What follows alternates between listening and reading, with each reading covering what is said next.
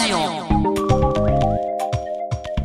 本棚の話が前回のに出てくるんですよ。どうも日本放送アナウンサーの吉田久典です、えー私の場合は本棚はとっくに、えー崩壊に近い状態、えー溢れ出していて今部屋が、えー漫画で床が抜けそうという、はい、人間でございます。漫画大賞発起人とかもやっております日本放送吉田久典です。では浦沢直樹さん。あのここまでの2回めちゃくちゃ面白かったんですけどというよりもうほとんどあのそのままエッセイ漫画とかにしたい内容だよね。でもねラジオでお聞きください。浦沢直樹さん第3回スタートです。もう漫画で一番書きたいことって何ですか、まあ人間ドラマですよね。物語っていうことでいいんですか？物語と人間ドラマって違いますか？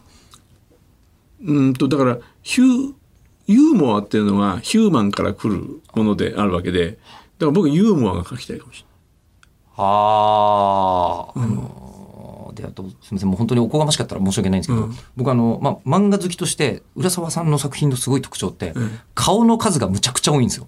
れない。はい。あの他の方の漫画に対してうんうんうん。表情が出てきてるシーンが、んと1ページに8コマぐらい全部表情とかあるんはい。ですよ。はい。でこれって意外になくて、はいえー皆さんのこう状況説明が入ったりとか、なんか顔の出てこないシーンとかいっぱいある中であのー窓のカーテンに吹き出しが入ったりするんですよね。あまあまあそうです。ええ、それはそれであのその作風それぞれの意図もあるんだと思う。僕は窓のカーテンに吹き出しとかあとま何にも書いてない白いコマに吹き出しとか言ってあるんじゃないですか。あれもったいないなと思っちゃうんですよ。もったいない。だってあのー演技は？って思っちゃうんあですよ。演技、は、はいいあのキャラクターたちの、そうそうそう。はあ、あでもそれが一番見せたいものっていうか自分が読者だったら見たいしっていうこと。まあだからその窓の外の風景をファーって映してセリフがかぶるっていうそれは、えー演出なんですけどね。それは演出としてあのすごいいい演出だなってなれば全然あの問題ないんですけど。そこをあのこの人がどんな顔して喋ったか見たいよねみたいな時っていうのがそれがちょっとこうあの景色になっちゃったりなんかするとあこの時の人の演技が見たいのにってなったりする時ありますよね。はい。うん、今ろくな例えが思いつかなかったんですけど、あのこう AV 見ててそこは女優さんの顔映してよって思う。やつかな、にそれがお、ね、男の背中かよみたいなね。ここは違うでしょっていうぐらい顔に興味あるな自分とも、っていうかみんなそうなんでしょうけどね、うん。きっと人って顔に興味あるんだろうと思うんですけど、じゃあこうストーリーがあった時に動いた時にそのキャラクターたちがどんな顔するか。っていうのが一番見せたいし描きたいし。そうですね、きっとおそらく。表情ってなんですかね漫画の表情って本当にすごいなと思うのは、ん。多分ミリ単位でずれたら全然違う意味にまあまあ、ミリなんてじゃないです。0. 点何ミリ。でしょ 0. 何ミリですよね。あの不思議なあの細いペン先の一個ずれてその隣にキュッと引いただけでクッて表情変わっちゃうから、だから本当に微妙ですよね。本当にそれを一体どこから編み出してるのかっていうのも不思議なのがこう必ず口を描いて、口の歯の部分にちょっとだけ線入れると、普通の笑顔からいたずらっぽい顔に変わるじゃないですか。うんあれあれとかって、んあのなんていうの人間の脳に対する挑戦だなと思うんですね。それをそういうキャラクあのものだと読むんだよって別に親からも学校でも誰にも教えてもらったわけじゃないけど、うんそういうふうに漫画読む人間は大体読めちゃうじゃないですか。あれもやっぱり日本で発達してるんですよね。あの表情に対する記号をあのスマホのあのあれを記号で表情があるんですか？そうか、絵文字を生み出したのは日本だ日本そで、そして今絵文字って世界語ですもんね。そうそうそう。いわゆるうーそれは元をたどっていくと象形文字我々に日本人ってあの、まあ、漢字中国人みんなそうですけどあの中国で開発されたのは象形文字、はい形から字が始まってるっていうだから我々は絵を名前にしてるっていうもんですよね。確かに、うん。あの、外国の方のお名前というのはローマ字だけしかなくて。アル、ファベットで。で、海外の人って日本に来ると漢字で名前つけてくれって人かなりいるんですよね。うん。絵絵柄なんですよね。だからあの、ああいうエジプトのはい。ところでなんかこうぐにゃぐにゃぐにゃって変なねあのヒエログリフですかね。あのクレオパトラみたいなのがいて蛇がこんなになってたとか言ってね壺があったりあれでこう文字になったりするじゃないですかああいうのと一緒でやっぱり海外の人から見たら絵に見えるんですよねうんはい、そうですよね、きっとね。だから絵というものが表現しているというものに対してのでそれが日本が漫画文化が大きくなったっていうのは何か本当のあの根本にあるのかもしれないですけどね。まあ漢字があったから、うんあの漫画が生まれてるうんのかもしれない。なんかあの最近聞いた話で言うと、あの AI の研究、AI の研究があのまあ日本は国力下がったのに結構いいところにいて、うん。で今世界で一番強いのは中国うん。なのはなんかあの文字が理由だっていう人がいるんですよ。はいはいはいね。あの一番初めにこうなんかまあ AI ってまあ世の中の謎にまあ挑むようなもんじゃないですか、うん。でっかく言うと。で、えー、とローマ字ってまあいいとこ30文字ないわけですよね、うん。26文字とかで、うん。やると,、えー、となんかこう壁登る道具がうん。26個しかないぐらいのはい。イメージらしいんですよ、うん AI 作るときに。でそれが漢字になるとうん。何万種類も道具があるところからスタートして、そうですね。えーうん。で日本人だとさらにそこに、えー普通にひらがながあって、うん。カタカナがあって、ね。ローマ字があってうん。って、こんな文化他にないから、はい。それのせいでめちゃくちゃ強いっていう。そうですよ。あのだから漢字をまあひらがなで表現漢字を開くっていうね。はい。であのまあちょっと例えが浮かばないけどその漢字でボンって吹き出しにするのとそれを、えーかひらがなで描くのと喋ってる感じが変わるんですよ。あの雰囲イメージがね。はい。ああいうようなものっていうのは他の国にはなかなかない文化ですよね。あのそれって漫画の場合は、あのこうどうなんでしょう。構成ってどれくらいされるんですか？この構成の場合あのこう、えー、かんいやもうみんなあれですよ。すっごい細かくやってますよ。やっぱりあのこうここは開いてやってくれっていう指示が、そうん。はい、いっぱい出されるわけですよね。そうですそうです。そのこだわりでこうあのこう作品が作られてることは、はい。多分もう受け取ってる人はほとんど分かってることだと思うんですけど、はい。そこで一つはあの浦沢さんだからこそお伺いしたいことがいっぱいあってなんでいつも漫画のタイトルシンプルなんですか、ええ、あのこれセリフとか、ええ。あのにこだわりがあるのは、ええ。もうめちゃめちゃ伝わってくるんですけど、えそんなにこだわりがあるなら、ん。なんでこんなにタイトルシンプルなんだろう？だって僕はやっぱりあのなんつうんだろう。なんとかのなんとかってあるじゃないですか。ジブリ的な。そうですね、えー崖の上のポニョみたいな。うんえ。ああいうのがヒットするとか言ってあるんですけどあれみんなその業界ではあの崖の上のポニョって言わないでポニョって言ったりああそうですね。するんですよはい。はい省略するんだったら最初から言わなきゃいいじゃんって僕は思うんですよ。ああの、地味ジミヘンドリックスは地味編でいいじゃんってことですよ。まあ、本名、本名というか、まあ、芸名だからしょうがないでしょうけど、そうそうええあの、そうか、うん地味編でいいのに、うんなんで長いタイトルつけてるのっていう、そうそう思っちゃうんですよ。もう確実に作品名を言うときに、じゃあこれからあの、こう、朝ドラの打ち合わせですみたいな話になるってことですよね。そうそうもっと長いタイトルつけといても結局4文字ぐらいになっちゃうだろうそうそうどうせ朝ドラとか言うんだから、はい朝ドラでいいよ。なんか、なんですかね、取っ手みたいなイメージですかね。作品を持ちやわらモンスターね。そうですね。二十世紀少年だって決して長くないですよ、うんタイトルとして。うんえーあれはね僕の中で一番長いですね。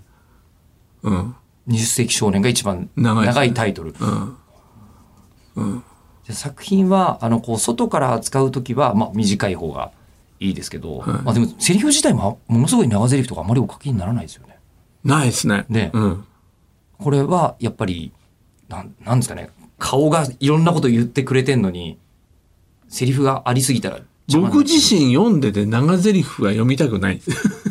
あ、それはもう、あの、こう、一人の読者の趣味として、うんセリフ長いよってなっちゃうんですよ。えーはあでも思いついちゃうことはないですか？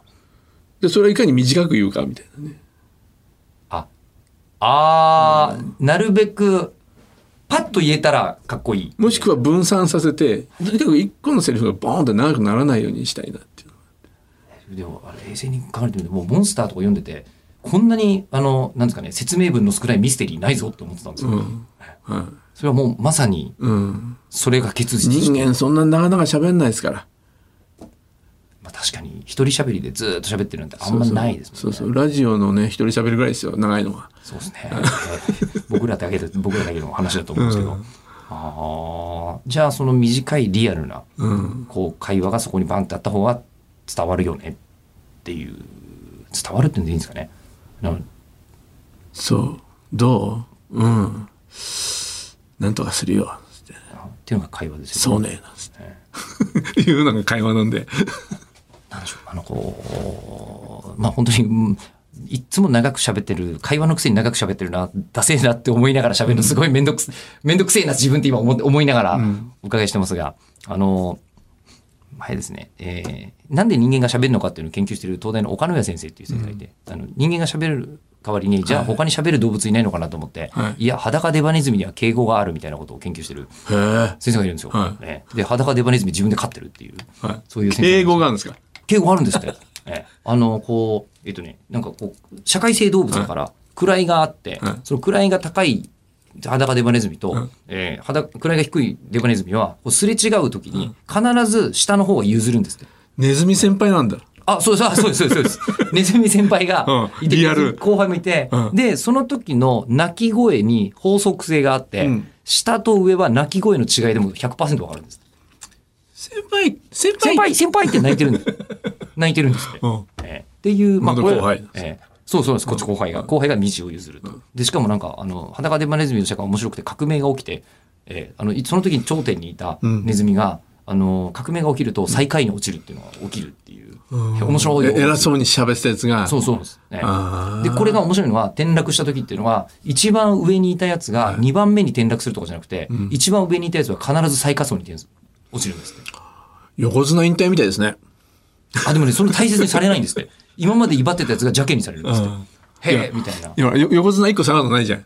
あ、そうそうそうです。引退じゃん。僕は無理ですね。ええ最近、えっと、照ノ富士か。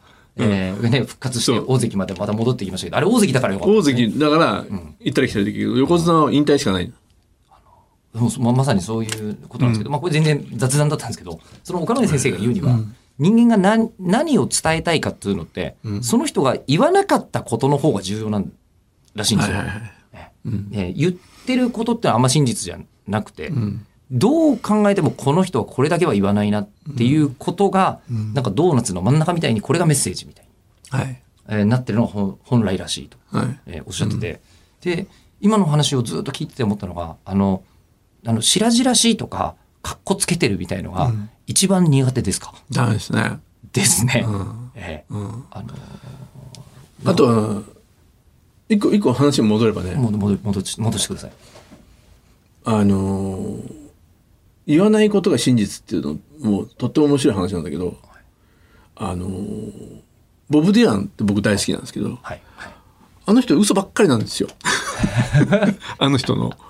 嘘ばっかり。あの人もあそのいわゆる二十歳の頃ニューヨークに流れてきた時からずっと嘘ついてるんですよいろんな。でボブ・ディランって名前もね自分で勝手につけちゃった名前。あ彼はロバート・ジママンっていう青年なんだ。で自分にボブ・ディランって名乗り出してそこからずーっとあの南部をねあの貨車に乗ってねあのブルースマンみたいにして旅してきたんだみたいなこと言ってたけどそんなこと一回もしないんですよ え、創作なんですか？もう全部創作なんですよ。で、だから、あのーアカデミー文学賞はい。取ったじゃないですか。アカデミー文学賞、ノーベル文学賞。ノーベル文学賞。ノーベル文学賞。取ったじゃないですか。えそれの、あのーいわゆる文学賞ってさもありなんと思うんだけど、面白い嘘をいっぱいつきましたねっていう感じだと思うんですよ。えまあそうですね、そのノーベル賞は嘘に対してもらった賞ってことですよね。そうそう、ええうん。文学賞だもん。もうそうあまあ確かに文学って創作ですもん。創作ですもん。ええうん。面白い嘘をたくさんつきましたねってことに関しては、それでやっぱり喝采の拍手なんじゃないかなって気がしますよね。だから、ほん、本当のことを言わないっていうことの、そこに、だからな、うん、言わない沈黙の部分に本当があるだとか、どんな嘘をついてるのかっていう、面白い嘘つくねとか、すごくそういうところが重要なんであって、本当のことなんて別に調べていったらあんまり面白くはないんですよ、きっと。全身小説家っていう、はい。あのドキュメンタリー映画ってご覧になりました？僕はちょっとかじっただけですけど。あれ見た時に僕ゾワッとなったのが、えーなんかあのずーっと嘘をつき続けてきた小説家の方を、普通に嘘つきじゃないと思ってドキュメンタリー撮り始めたら、えーで裏を取るに行くわけです。その人が話してて、もう炭鉱で働いてた人たちはこうでこうでみたいな話をし始めた、そうなんだ。じゃあそれを裏を取るために取材に行こうと思ったら、そんな事実が一個もなかったことが分かって、うんうん。この人息を吸うように嘘をついてるって、びっくりして、そういうドキュメンタリーとしてうん。出来上がってて、もう本当に驚いたんですけど、うん。でもめちゃくちゃ魅力的なんですよ、うん。その人。はい。で、そのなんかついてる嘘も、なんか優しいんですよね、うん。嘘が。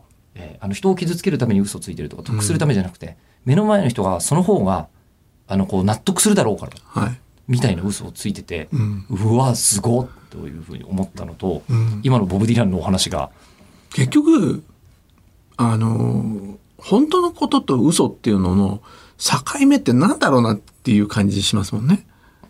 うん、で最終的に残るのは面白い方ですよね。そうですね。ねええファクトチェックみたいなことじゃなくうんて、うん、そっちの方が面白いからそっちで行こうって、はい。うん、なるんじゃないかっていうぐらいまですよね。なります。うん、で僕そういう面白いことを探してるのかなって気がしますよね。しかも漫画って確かにためになるんだったら、あの、世界の歴史とかが一番売れる漫画に多分なりますよね。そうですねね。うんベストセラー全然それと関係ないですもんね。うん、だから僕なんかあの漫画でそういううん歴史の話だとかあの経済学だとかなんかそういうようなものを漫画で学ぼうみたいなことをあの一時ねそういうのあったりなんかしましたけどブブームみたいになりましたけど僕全然そこがピンとこなかったのは漫画って嘘つく？本当のことじゃなくて、うん。ええ。いかに面白い嘘をつくかっていううーそういう文化なんじゃないのっていう感じがしてて。はあ、それで今、レギュラーでやってらっしゃる番組は高田純次さんとやってらっしゃるんですね。そう、そう考えると。高田さんは本当に本当のこと言わないからね。すごいですからね。そうですよね、うんお聞きしてても本当に何にもないなと思もう口開くと全部嘘ばっかりですからね。はい、うんはい。はあ、でもとても漫画的な方ですよね。うん。そうそうそうでそれがいかに面白いかですよね。まあ面白いですよ。そうですね。うんそうですね。うん。あそれでこう忙しい中で一個もう5年も続けてらっしゃる番組があるって言ったらそうなるんですね。ええそうですね。はあうん。だじゃあじゃあですよ。ただそのあのこう今度アイデアを、うん。もう漫画家さんの場合取捨選択しなきゃいけないんじゃないですか。多分あのこうこれいけたら面白いんじゃない本当か嘘かってどうでもいいんだなって思い始めましたよだんだん話聞いているうちにでそして、えー漫画家さんはあのもう本当に寿命を削って書かないといけないわけですがさてアイデアの取捨選択どうしてるんでしょうか？これに対して浦沢さんの答えは次回配信は5月2日日曜日午後6時18時予定です。次回もぜひお聞きください。